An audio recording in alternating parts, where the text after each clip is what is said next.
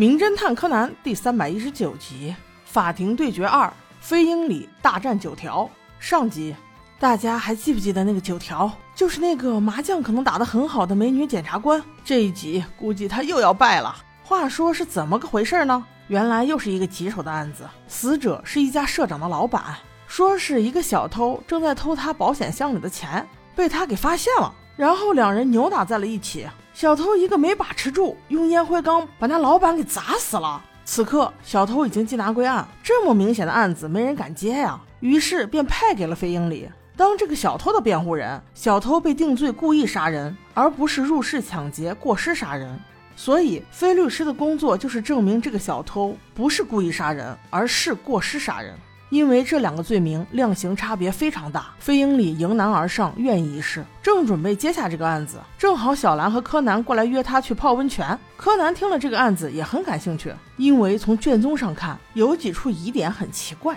那话不多说，工作起来。首先，飞鹰里先去见了他的当事人，也就是这个小偷，详细叙述了当时他偷东西的现场。小偷是先进了社长室，打开保险箱之后，被赶来的社长发现，两人扭打在一起。情急之下，小偷拿起桌上的玻璃制的烟灰缸，狠敲了死者的头部。打死人之后，并没有立刻就走，而是把保险箱里的钱全部都偷了。小偷先生立马否认：“我是打他了，可是我没有拿钱呢。”这一点，飞鹰里也表示认同，因为警方并没有在跟小偷相关的任何地方找到这笔巨款。接下来，飞鹰里律师确认，小偷先生到底是拿烟灰缸砸了死者几次？小偷却说：“我实在是记不清了呀，情急之下，我砸了他就跑了呀。”飞律师听了这些也是无可奈何，只能先回去整理资料了。翌日，法官开庭，九条小姐一上来就猛烈攻击，向法官陈述道：“小偷先生偷窃之余杀心又起，不但故意狠心谋杀赶来发现他的社长，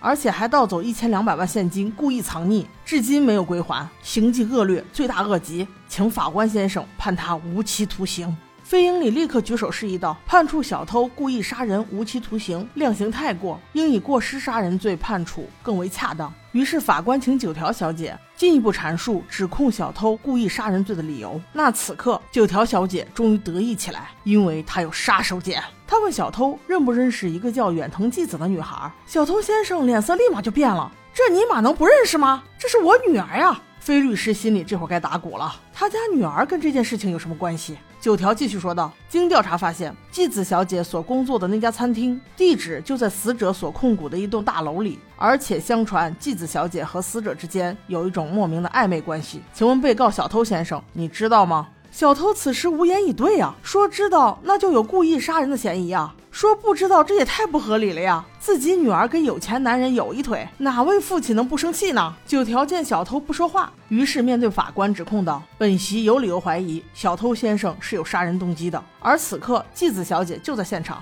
完全可以出庭作证。”哎呀，我的妈呀，九条小姐，你是不是有点过分？让纪子小姐出来指控他爹有罪，太不人性了呀！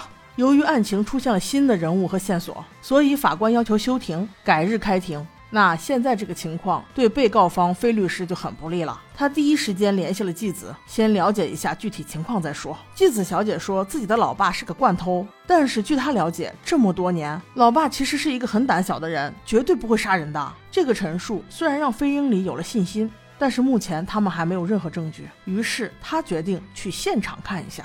柯南对这个案子的兴趣更加浓重了。他趁小五郎打瞌睡的时候，也仔细翻阅了卷宗，其中有两个疑点：第一，为什么烟灰缸上没有指纹，而保险箱上就有指纹呢？